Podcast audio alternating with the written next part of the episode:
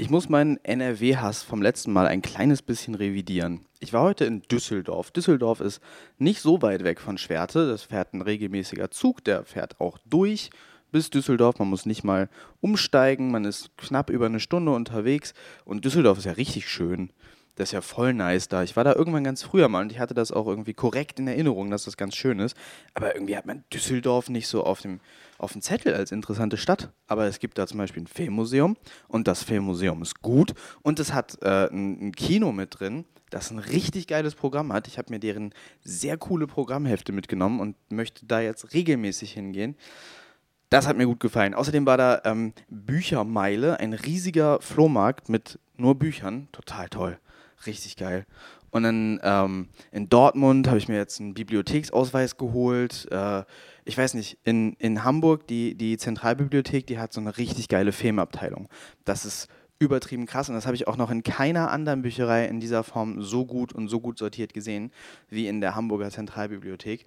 Ähm, aber heute war ich zum Beispiel in, in Düsseldorf in der, in der Bücherei und die haben da auch voll, ähm, voll die gute Filmabteilung gehabt mit total interessanten Büchern. Zum Beispiel, also mh, keine von denen, die ich gesucht habe, auch nicht ganz so viele wie natürlich in Hamburg in der Zentralbibliothek, aber die hatten da zum Beispiel, ähm, und das ist schwer zu finden normalerweise, das Buch, das Kurt Raab, ich vergesse, äh, verwechsel mal Kurt Raab und Per Raben, weil die heißen ähnlich. Das äh, Kurt Raab geschrieben hat über Fassbinder, das heißt die Sehnsucht des Rainer Werner Fassbinder. Ich hatte das mal, ähm, aber dann war ich pleite und musste alle meine Bücher verkaufen und deshalb habe ich das nicht mehr. Aber das war gar nicht so leicht zu finden.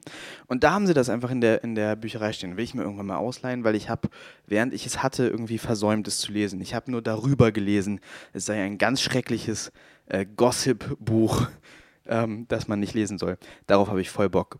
Gossip über Fassbinder, ich bin dabei. Ähm, ja, genau. Und äh, in Dortmund habe ich mir jetzt eine, einen Bibliotheksausweis geholt, hm, was die Filmabteilung da angeht. Das ist echt lame.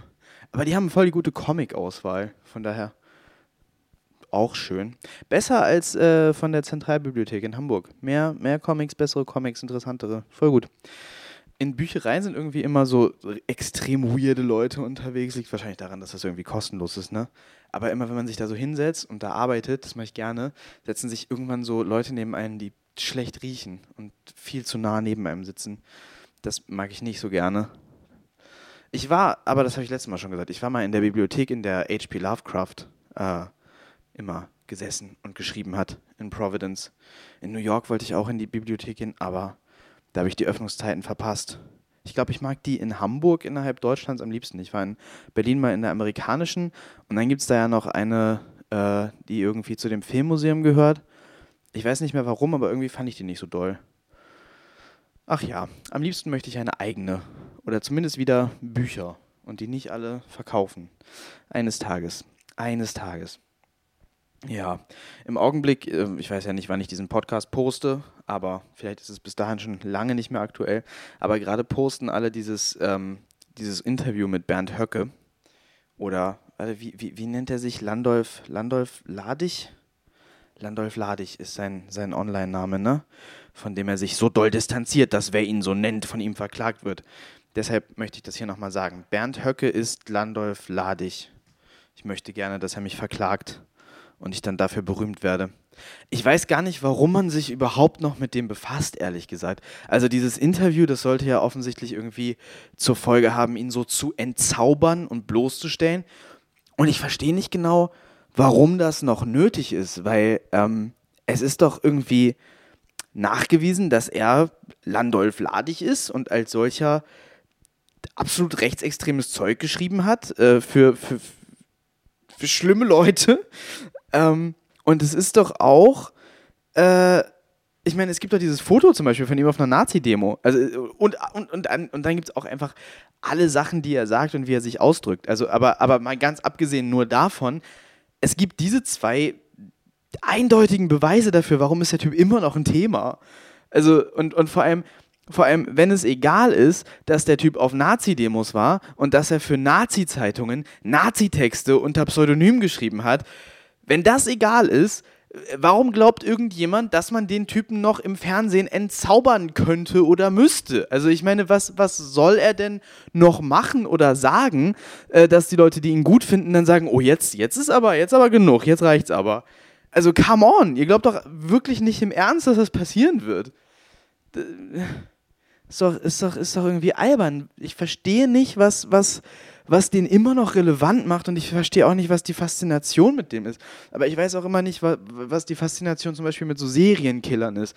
Warum macht man Filme über ähm, psychopathische Mörder aus, aus deren Sicht? Ich, ich verstehe nicht, was, was man an denen interessant findet. Ich finde so destruktive Leute so komplett uninteressant. Die haben ja nichts, die haben ja nichts anzubieten. Also warum sollte ich mich für weiß ich nicht, Hannibal Lecter interessieren. Und genauso, warum sollte ich mich für Bernd Höcke interessieren? Ist, ist doch langweilig. Der, also, ich habe mal was gelesen, wo man irgendwie seine alten Schüler und Schülerinnen interviewt hat. Da ist mir vor allem im Gedächtnis geblieben, dass ähm, seine Schülerinnen wohl viel darüber geredet haben, mit, ich weiß nicht mehr, wer das geschrieben hat, wo das erschienen ist, aber wer auch immer da in diese Schule gegangen ist und mit den Schülern und Schülerinnen geredet hat, dem haben die Schülerinnen viel erzählt, dass der Bernd Höcke ähm, total attraktiv ist. Und dass das immer, dass der immer so hot war. Der war ja auch irgendwie Sportlehrer und Geschichte. Sportlehrer sind auch irgendwie äh, inhärent unsympathisch. Ähm, ich weiß nicht mal, ob es dieses Wort gibt, was ich da benutze, aber whatever. Ähm, und ich, also, also weiß ich nicht, ob der, also ist, ist, ist, der, ist der hot? Findet den jemand hot? Weil ich habe an dem, ich habe so ein bisschen legitime Gesichtskritik zu äußern. Also der sieht ja aus, als wäre er aus, aus Holz geschnitzt, so ein bisschen. Der ist ja, der sieht ja aus wie so eine, wie, wie, wie so eine Holzmarionette. Ich weiß nicht, ob das, ob ich das schön finde. Also ich finde ich, ich, ich find das erstmal problematisch. Ich finde das ein bisschen schwierig, wie der aussieht. Ich finde, der könnte, ich weiß nicht, ob der was verändern kann. Kann man was daran verändern, wenn man aus Holz ist? Gibt es irgendwie Hautpflegeprodukte, die man da benutzen kann? Ähm, dass das einfach angenehmer wird fürs Auge. Weiß ich nicht. Weiß aber auch nicht, ob so jemand dann ins Fernsehen gehört, weil er ist halt nicht. Also, ich gucke da nicht gerne hin. Ich fand auch das Interview an sich, weiß ich gar nicht, ob ich das so besonders gut fand, weil, also, die haben ja dann diese, diese, diese, diese Frage gestellt, diesen AfD-Abgeordneten, ähm, und das ist schon, äh, also, das weiß nicht, fand ich jetzt irgendwie auch so, so, so, so, ein bisschen, so ein bisschen billig, wenn ich so dermaßen hochgestochen formulierte random Zitate aus irgendeinem Text nehme und äh, Leute frage irgendwie, hm, war das dein Parteikollege oder ist das aus meinem Kampf? Äh, weiß ich nicht, ob da auch aus irgendeiner Partei irgendjemand ähm, so richtig schlau antworten kann. Und gerade die Leute, also ich fand das, ich fand das irgendwie weiß, überrumpelnd, manipulativ, äh, inhaltlich nicht so richtig ausgereift und dann, also wisst ihr, wenn ein, ein, ein Foto von dem Mann auf einer Nazi-Demo ihn nicht entzaubert, dann auch nicht so heute Show-mäßige Einspieler, die er dann da kommentieren soll. Das ist alles so ein bisschen so ein bisschen albern und dann und, und, und letztendlich bietet ihm das ganze Ding und auch das ganze virale Posten von dem Ding und die ganze Aufmerksam, die er da kriegt, äh, Aufmerksamkeit, die er da kriegt, auch einfach nur eine größere Plattform, oder nicht? Und ich finde, ich hatte, äh, glaube ich, bis dahin noch kein Video-Interview mit dem gesehen. Und ich war ein bisschen äh, überrascht davon, wie souverän und äh, klug und vernünftig der auftreten kann. Ich meine, das, was er sagt, ist halt so wahnsinnig, dass immer, wenn man es liest, so man den Kopf schüttelt und denkt, wow, das ist aber ein Irrer. Und wenn man ihn dann sieht und der da, und der da so ruhig sitzt und so, also bis, bis er dann halt so Sachen sagt wie, das hier wird massive Konsequenzen, wie lächerlich auch, wie lächerlich. Aber ähm, bis dahin wirkt er dann so, so gefasst und, und, und hat so diese, diese intellektuelle Fassade. Ich weiß nicht, ob das so gut ist, äh, diesen Menschen diese, diese Art von Plattform zu, ähm, zu geben. Aber gut, gibt es viel für und wieder zu und was weiß ich, muss ich nichts zu sagen. Ich habe Kritik an seinem Gesicht. Da, da, da finde ich, da fühle ich mich fachlich kompetent, die auch auszudrücken. Sein Gesicht sieht aus wie aus Holz. Er sieht aus wie Chucky. Chucky ist nicht aus Holz, ne? Chucky, ist Chucky aus Holz? Den, den neuen Chucky-Film habe ich nicht gesehen. Aber Chucky aus Child's Play ist, glaube ich, aus Plastik, ne? Aber hier, ähm, Annabelle und, und äh, hier bei, bei. Ah, so, ich weiß, wie er aussieht. Er sieht aus wie eine blonde Version von der creepy Marionette bei Goosebumps. Ja. Weiß ich nicht, ob das eine gute Art ist auszusehen. Finde ich, wie gesagt, diskussionswürdig. Finde ich problematisch. Ähm, würde ich erstmal, ja, würde ich, würde ich mal zur Debatte stellen. Müsste man vielleicht mal im Plenum drüber reden. Ähm, ja, so, Filmempfehlung.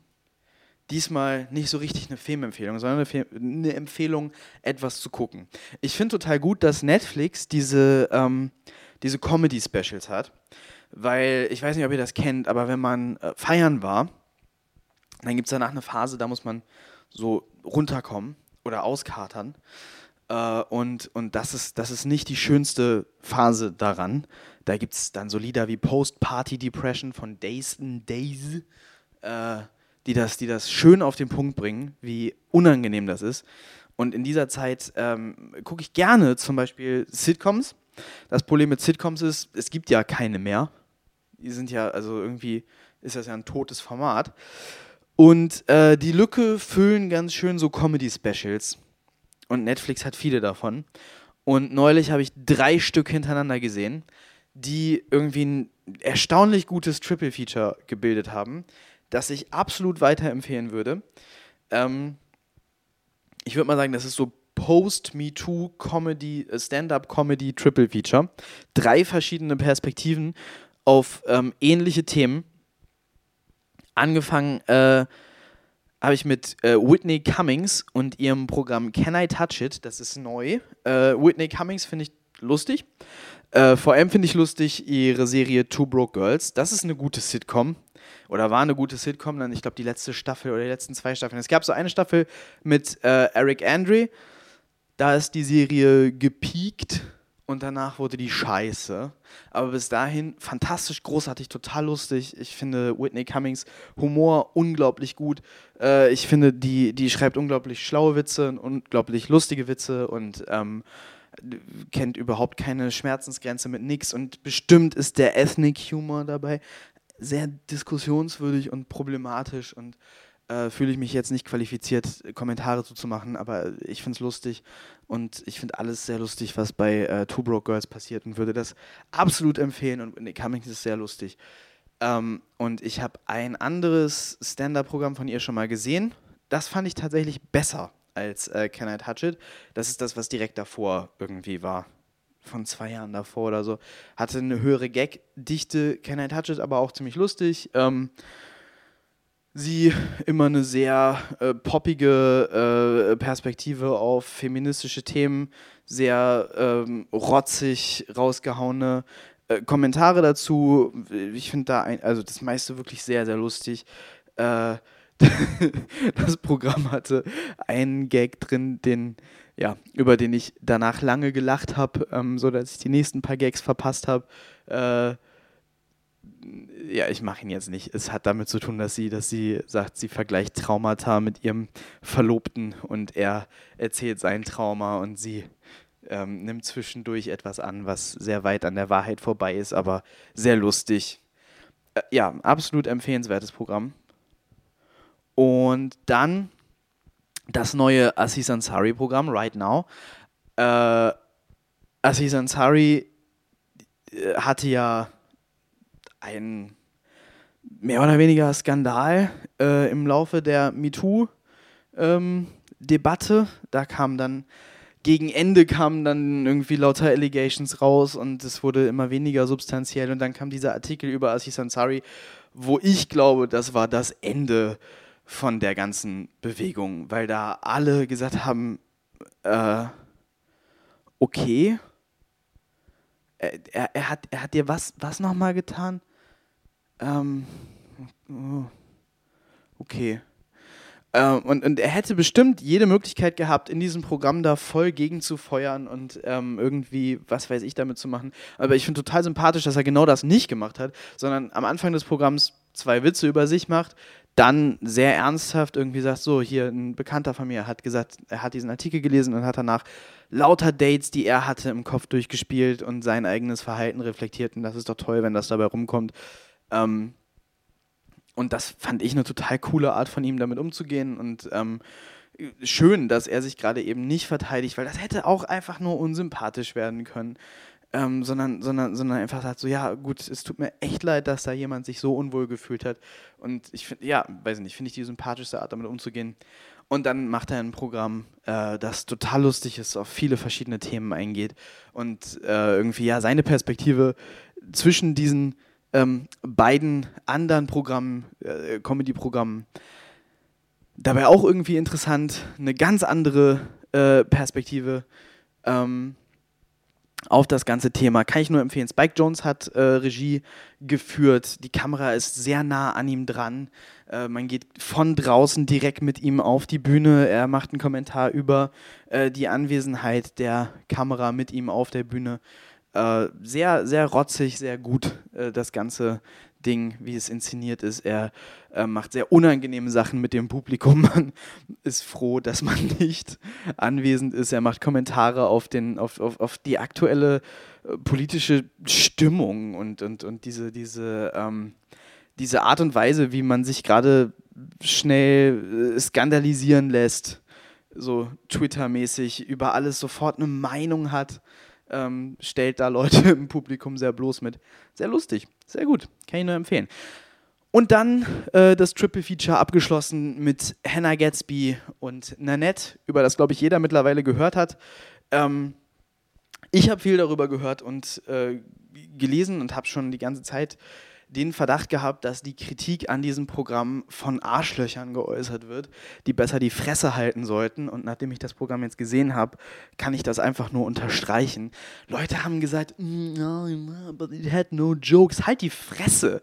Es hat so dermaßen viele Jokes, die so tausendmal besser sind als auch alles, was so Comedians, andere Comedians, die sich darüber geäußert haben. Oh, oh, she had no jokes. Halt dein dummes Maul. She had more jokes than you in your entire career. Jeder Mensch, der diese Art von Kritik über dieses Programm äußert, ist ein Hurensohn und findet Vergewaltigungen gut und hat auf die Fresse verdient. Ähm, Nanette ist so ein Programm, es gibt so, so, äh, so Filmnerds, die sagen, ja, ich zeige neuen Mädchen immer Scott Pilgrim vs. The World, um zu testen, ob wir kompatibel sind, ob das coole Mädchen sind. Ähm, das sind schlimme Arschlöcher, die man meiden sollte. Aber äh, man könnte Leuten ein Netz zeigen, um zu gucken, ob das schlimme Arschlöcher sind, die man meiden sollte. Und jeder, der hinterher sagt, ah, ja, aber sie hatte irgendwie keine Witze und das war so ernst und ich habe mich angegriffen gefühlt, gehört in die Tonne. Nanette ist sehr, sehr lustig und am Ende sehr, sehr berührend. Und ich finde gerade, dass durch diese Fallhöhe ähm, großartiger Humor entsteht. Und ich finde, Comedy braucht diese Tragödie dabei und dieses Level und diese Fallhöhe, um überhaupt lustig zu sein. Und ich finde, Hannah Gatsby macht das großartig. Hat ein großartiges Timing, hat eine großartige Delivery von den sehr guten Witzen, die sie macht. Und dann ähm, dreht sie es auf eine total gute Art am Ende um äh, und bringt da eine Tiefe rein, die sonst in Comedy gerade in Stand-up-Comedy halt ungewohnt ist. Aber ähm, wo ich finde, absolut gute Idee, das da reinzubringen. Großartig.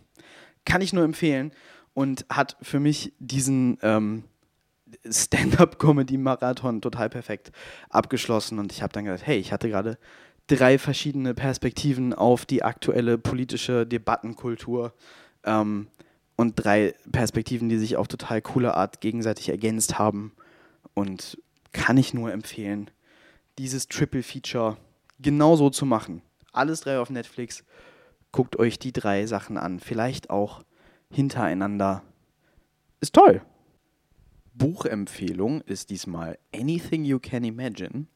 Das ist ein fantastisches Buch. Es ist quasi das Making-of der äh, Herr der Ringe-Trilogie. Ähm, es geht erst auch so ein bisschen um Peter Jackson und dessen Biografie und was er vorher für Filme gemacht hat. Das ist ja tatsächlich ganz faszinierend, dass Peter Jackson so aus der ganzen äh, DIY und gerade Splatter- und Horror-Szene kommt und dann äh, diese riesigen Filme gemacht hat. Ähm, ja, und es geht um die, um die äh, Arbeit, die sie da gemacht haben. Es ist eine total detaillierte Schilderung äh, der Drehs. Total, total faszinierend. So auch ähm, also, irgendwie dann wird beschrieben, wie die, wie die Schauspieler daran gegangen sind. Erstmal darum geht es darum, auch wie sie das Drehbuch geschrieben haben. Dann erzählen die, die äh, Drehbuchautorinnen ähm, davon, was für spezielle Herausforderungen äh, ne, das, das, das Quellmaterial äh, geliefert hat. Also dass zum Beispiel der Herr der Ringe ja relativ episodisch geschrieben ist und sie mussten das in eine Filmstruktur bringen und ähm, wo sie sich dann da ähm, orientiert haben. Tatsächlich bei, bei Robert McKee und ähm, seinen Story-Seminaren, die ja sehr, sehr umstritten sind und ich finde auch irgendwo berechtigt. Also ich weiß nicht, ich habe jetzt so ein Seminar nicht besucht, aber ich habe das Buch gelesen und fand das ein bisschen dumm. Aber ähm, ich meine, hier hat es funktioniert. Offensichtlich, äh, offensichtlich funktioniert es. Vielleicht muss ich das Buch nochmal lesen. Vielleicht ist nicht das Buch dumm, sondern ich. Ähm, jedenfalls da äh, fangen die schon an, dann ähm, geht es um, genau, wie ich schon gesagt habe, die, die Schauspieler und deren Prozess, gerade Vigo Mortensen ist dabei ganz faszinierend, wie ernst er das genommen hat und wie die sich da reingesteigert haben und so. Und das muss aber auch eine total schöne Atmosphäre dann gewesen sein, da mit denen am Set und die haben sich da alle ja auch diese süßen Tattoos machen lassen und so. Und dann gibt es Anekdoten davon, wie die da draußen in der neuseeländischen Natur fast gestorben sind und eingeschneit sind auf irgendwelchen Farm, Farmen. Ist der deutsche Plural von Farm? Farmen? Ach, whatever. Ähm, das alles total interessant. Dann äh, die Effekte, das, äh, was, was, was sich Peter Jackson so gedacht hat bei, bei bestimmten Sachen, ähm, die einem vielleicht beim ersten Mal gucken gar nicht unbedingt aufgefallen sind, wenn man noch so davon überwältigt war, von dem ganzen epischen Ausmaß. Aber ähm, auch, dass er sich da, was er sich da ausgedacht hat für Sachen, die er mit der Kamera macht, ähm, wo dann das Buch auch äh, nett schnippisch bemerkt, dass, dass ähm, der erste Harry Potter-Teil ungefähr gleichzeitig mit dem ersten Herr der Ringe-Teil erschienen ist und da war die Kamera noch immer ganz statisch und äh, im zweiten Teil hatten die dann irgendwoher plötzlich die Idee, äh, um das Schloss herum zu fliegen und abgefahrene äh, Bewegungen zu machen und die Kamera da zu entfesseln. Merkwürdig, wo sie, wo sie, wie sie darauf gekommen sind. Ähm, und diese ganze, diese ganze Art von Arbeit auch finde ich total faszinierend und inspirierend irgendwie, dass die sich da so viele Jahre Zeit nehmen, so detailliert da einzusteigen und was die nicht alles gemacht haben. Und die hatten ja, ähm, um, um, ich glaube, um New Line Cinema zu überzeugen, das Projekt zu äh, kaufen, die waren ja erst, ähm, hat das Ganze ja rechtemäßig äh, Weinstein gehört und der wollte das dann aber nicht machen, so wie sie das machen wollten. Und dann haben sie ein Pitch-Video gemacht, wo sie quasi die Making-of-Dokumentation für den Film, den sie noch gar nicht gedreht haben, äh, präsentiert präsentiert haben und damit sind sie dann irgendwie pitchen gegangen. Das finde ich auch total, total ähm, geilen Ansatz, gerade für so ein Projekt, das so viel Hintergrundarbeit irgendwie ähm, erfordert. Ja, und das, ähm, das Buch hat mir eine ganz neue Wertschätzung für die Filme gegeben, die tatsächlich gar nicht unbedingt meine absoluten Lieblingsfilme sind, waren. Ähm, also ich habe die als Kind im Kino äh, total krass gefunden ähm, und haben mir sehr viel Spaß gemacht. Aber irgendwie, dann, dann waren die mir irgendwann zu, zu lang und zu episch und zu trocken. Und ich habe ähm, dann aber, nachdem ich das Buch gelesen habe, nochmal geguckt und Alter, also das ist einfach, man, man, man kann einfach nichts als Respekt haben vor dieser Leistung. Und ähm, die hatten ja nicht mal irgendwie ein passendes Budget für den Umfang, äh, den sie da abgeliefert haben. Also beim, beim, zweiten, dritten Teil dann irgendwann hatten sie, äh, ne, konnten sie so ein paar Sachen neu drehen und hatten mehr Budget für die, natürlich für die, für die Effekte und so, aber gerade beim ersten und so. Und ähm, ja, wer darauf Bock hat, die Herr der Ringe-Trilogie nochmal viel geiler zu finden als sowieso schon, ähm, dem empfehle ich Anything You Can Imagine äh, von Ian Nathan. Fantastisches Buch. Auf jeden Fall lesen. Es gibt auch eine sehr gute Hörbuchversion auf Audible. Auch absolut empfehlenswert. Musikempfehlung: Adam and His Package. Ich weiß nicht, ob das äh, vielen ein Begriff ist. Mir war es lange keiner. Ich habe das dann irgendwann entdeckt. Äh, das ist ein Typ, der quasi eine Ein-Mann-Pop-Punk-Band ist und sich damit äh, verschiedenen Lo-Fi elektronischen Sounds unterstützt. Ähm, gibt total geile Live-Videos von dem auf YouTube. Der ist leider nicht mehr aktiv. Ähm, aber der stand dann da oft alleine auf der Bühne und hat dann irgendwie fast zu Vollplayback oder vielleicht mal Gitarre gespielt, aber oft einfach mit dem, mit dem Mikro und ist da voll abgegangen. Ähm, absolute Hits. Äh, wie gesagt, es ist, es ist äh, so stilmäßig geht es in Richtung Pop-Punk. Ähm, er benutzt viel so Lo-Fi-Sounds, Elektrozeug dabei ähm, und hat dann so eine, hat dann so eine krachige äh, Komponente, also ist relativ, ähm, ist, ist kein glatt geschliffener Pop-Punk, so wie man das kennt und liebt, wenn man ich ist. Aber ist total geil. Äh, der, der, hat auch richtig schlaue, coole, lustige Texte. Ich bin ein großer Fan von den beiden Liedern I am downright amazed. Äh, äh, ähm, Gott, wie geht's weiter? I am downright amazed. Ach, ihr findet es, wenn ihr I am downright äh, äh, amazed eingibt. Die, die, die Songtitel von Adam and his Package sind ein bisschen zu lang für mich hier. ähm, und äh, dann hat er eins, ähm, irgendwas mit Palestinians. Äh, da sagt er, you do realize that the Palestinians are not the rebel alliance. Was ich einen total hervorragenden Spruch finde, den, den ich vielen Leuten gerne sagen möchte. Also der macht schlaue Texte, er hat sehr lange Songtitel, so wie eine deutsche Indie-Band. Ähm, es sind absolute Ohrwürmer. Der Sound ist äh, sehr individuell, kriegt man woanders nicht. Ähm, sehr schön. Und ähm, wie gesagt, die Live-Videos auch auf jeden Fall angucken. Er tut leider nicht mehr, hat aufgehört. Er hat Typ 1 Diabetes, glaube ich, bekommen. Und hat sich dann gedacht, dann kann er das nicht mehr machen. Ja. Ja. Das ist alles, was ich für diese Woche am Start habe. Ich hoffe, es war genug. Tschüss.